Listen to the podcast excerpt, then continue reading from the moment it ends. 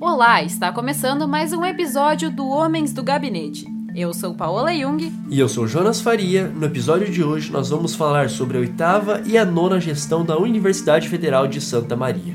Os responsáveis pelo cargo foram Paulo Jorge Sarquis, sucedido por Clóvis Silva Lima. Homens do Gabinete.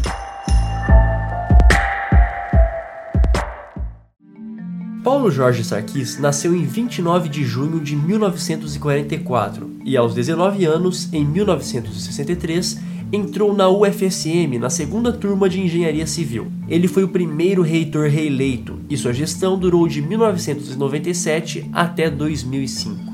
Mesmo enquanto aluno de graduação, Sarkis já iniciava sua vida política, ao se tornar presidente do Diretório Central dos Estudantes em 1965.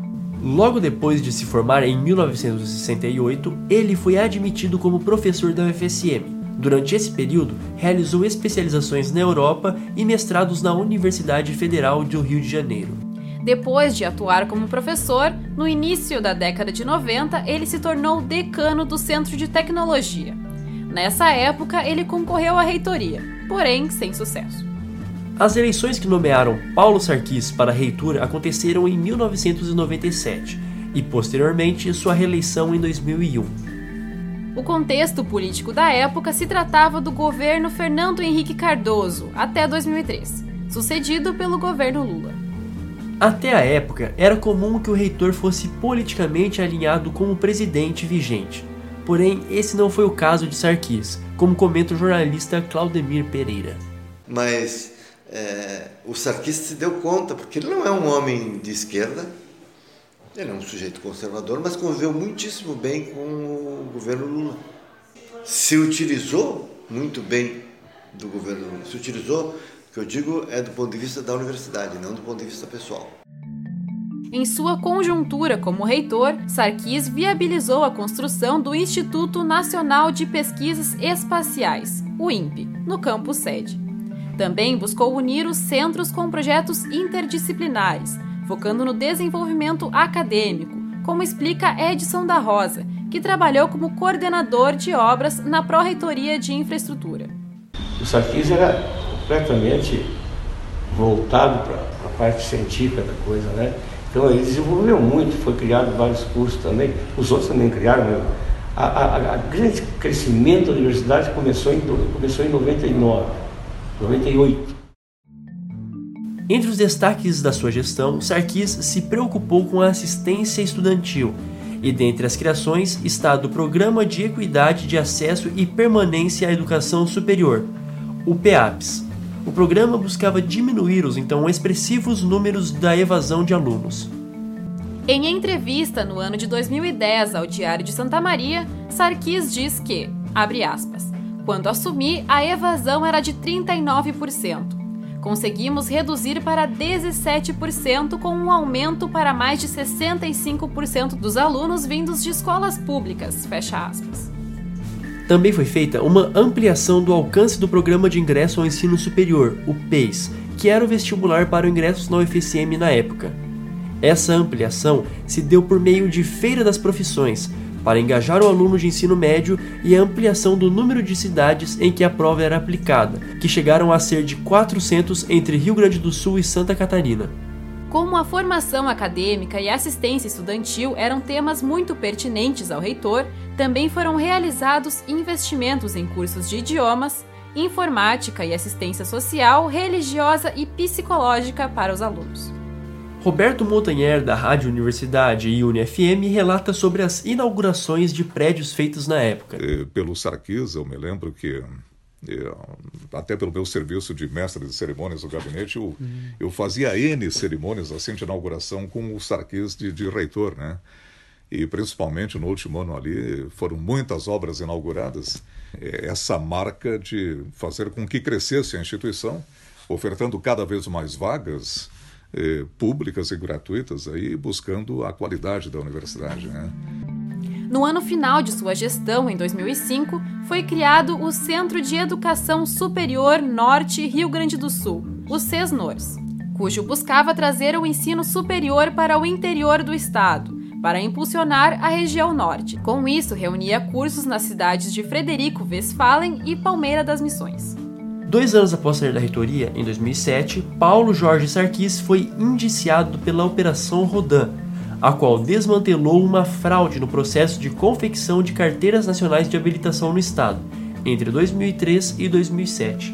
Sob sua gestão, foi assinado um contrato entre a UFSM e o Detran, que se tornou alvo na Operação Rodan e rendeu um processo criminal.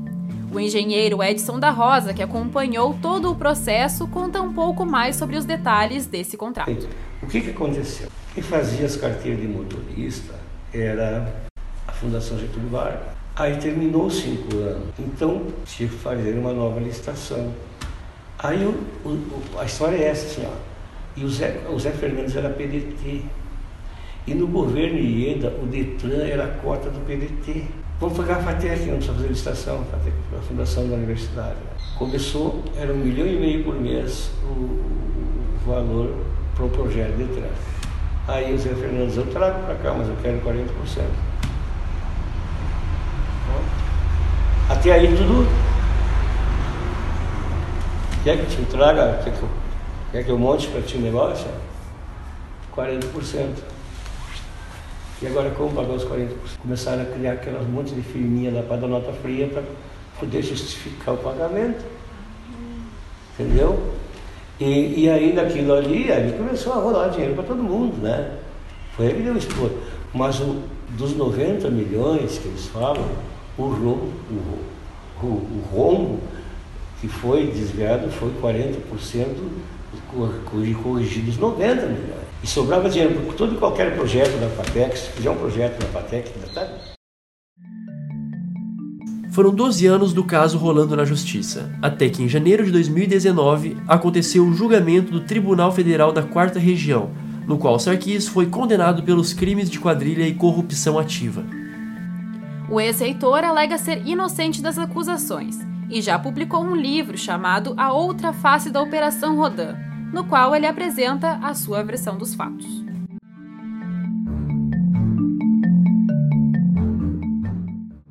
Em 26 de dezembro de 2005, Clóvis Silva Lima sucedeu Paulo Sarkis no gabinete, sendo assim o nono reitor da UFSM, cargo no qual permaneceu até o fim de 2009, quando se aproximava da aposentadoria compulsória.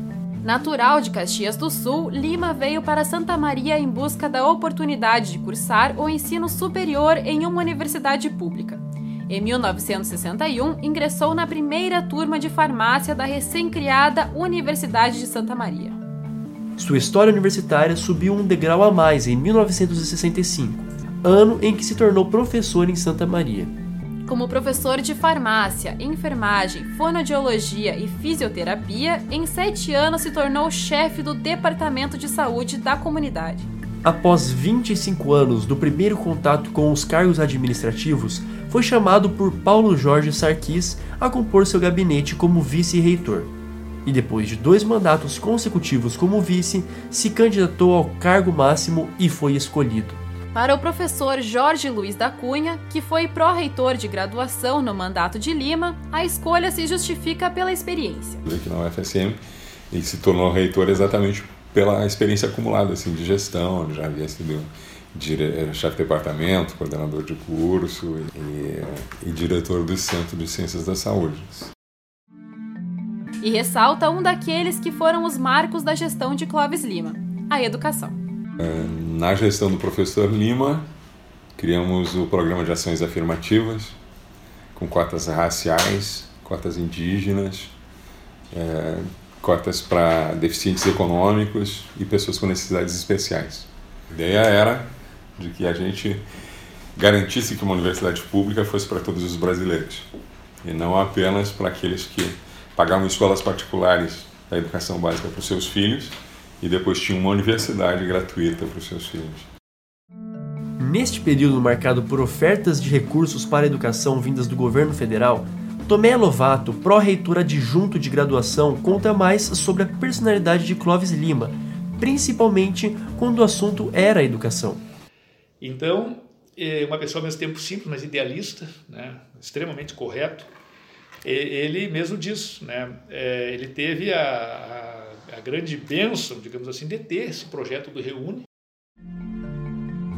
Se por um lado parecia encaixar como luva o entusiasmo do reitor com o cenário econômico, no âmbito político muitos focavam suas campanhas na universidade. Mesmo assim, na visão de Jorge da Cunha, Clóvis era político, mas não partidário. Extremamente social né, e um sujeito muito político. Assim, na gestão do professor Clóvis Lima, ninguém vai conseguir vincular a gestão dele a um partido, né, ou a um governo, ou a este ou aquele né, lado da política. Não, o professor Lima tinha muito claro e executava e não era um discurso, era uma prática de gestão. Né? É, serviço público. Né? A quem serve o serviço público? Por que o Estado mantém o serviço público? Né? Para o povo brasileiro. Para além de seu modo de agir e sua personalidade, de fato, as medidas tomadas em sua gestão impactaram a UFSM em uma grande proporção, mais especificamente no número de alunos. Eu acho que ele foi um grande pioneiro, ele foi um marco assim de renovação da própria UFSM, porque a partir do mandato dele e no subsequente, que foi o Felipe Miller, a universidade triplicou o número de cursos, ampliou seus campi e dobrou o número de estudantes. É, em 2005 a gente não chegava a 11 mil estudantes. Oito anos depois a gente tem mais de 30 mil.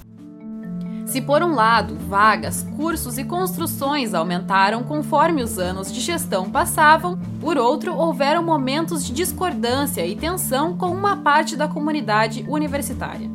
Isso porque, durante a gestão de Lima, ocorreu a implementação do plano do governo federal chamado Programa de Apoio a Planos de Reestruturação e Expansão das Universidades Federais, o REUNE, mais especificamente no ano de 2007. Antes da adesão, o Conselho Universitário precisou entrar em um consenso, e a princípio não havia unanimidade, principalmente da parte da seção sindical dos docentes da UFSM, a SEDUFSM. Para o sindicato, a questão era a qualidade com que se implementaria o projeto. De acordo com o presidente da época, professor George Conrad, a partir do momento que a expansão proposta pelo Reúne começaria com as vagas disponibilizadas por cursos já existentes e não somente por novos, as divergências se amenizaram. Ainda assim, em novembro do mesmo ano, ocorriam em outras localidades do país as deliberações sobre o Reúne, e por uma série de ocupações e protestos relacionados, a reitoria da UFSM acionou a Procuradoria Jurídica Federal. E através do instrumento de interdito proibitório, que é uma medida preventiva que visa impedir a ocupação de prédios, muitos protestos surgiram, causando até mesmo a insatisfação por parte da SEDUFSM indicada judicialmente nesta ação.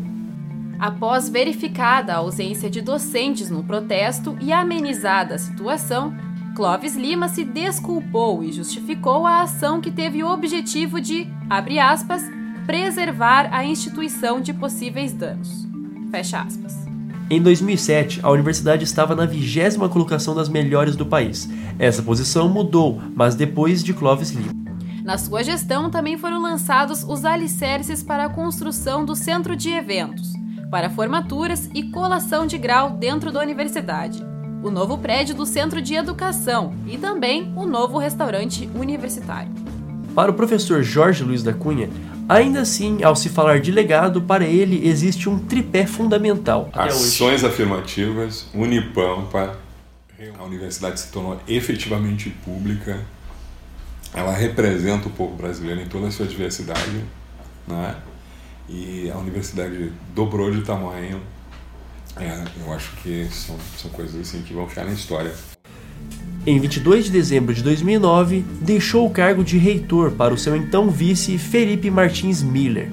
Ao deixar a reitoria, ainda atuou mais alguns meses, até se aproximar da aposentadoria compulsória.